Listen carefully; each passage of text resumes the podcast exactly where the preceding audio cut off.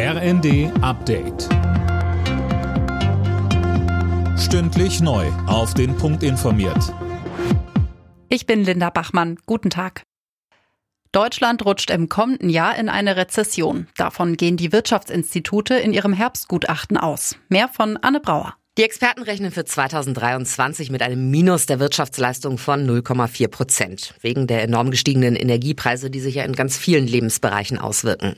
Das Ausmaß der Energiekrise wird klar, wenn man nochmal aufs Frühjahrsgutachten schaut. Da gingen die Forscher noch von einem Wirtschaftswachstum von über drei Prozent im nächsten Jahr aus. Und weil die Gaspreise weiter hoch bleiben dürften, rechnen sie mit einem permanenten Wohlstandsverlust in Deutschland. In Sachen Energiepreisdeckel werden die Länder vom Städte- und Gemeindebund unterstützt.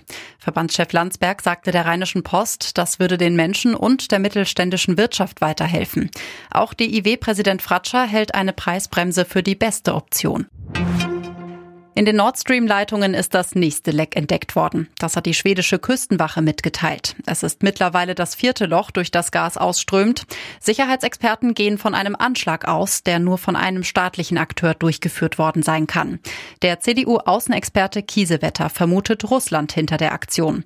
Unter anderem, um von den Fehlschlägen in der Ukraine abzulenken. Er sagte im ersten, Jetzt müssen wir erstmal in aller Ruhe und besonnen aufklären, was da wirklich und wie passiert ist. Es scheint sich um einen staatlichen Akteur gehandelt zu haben.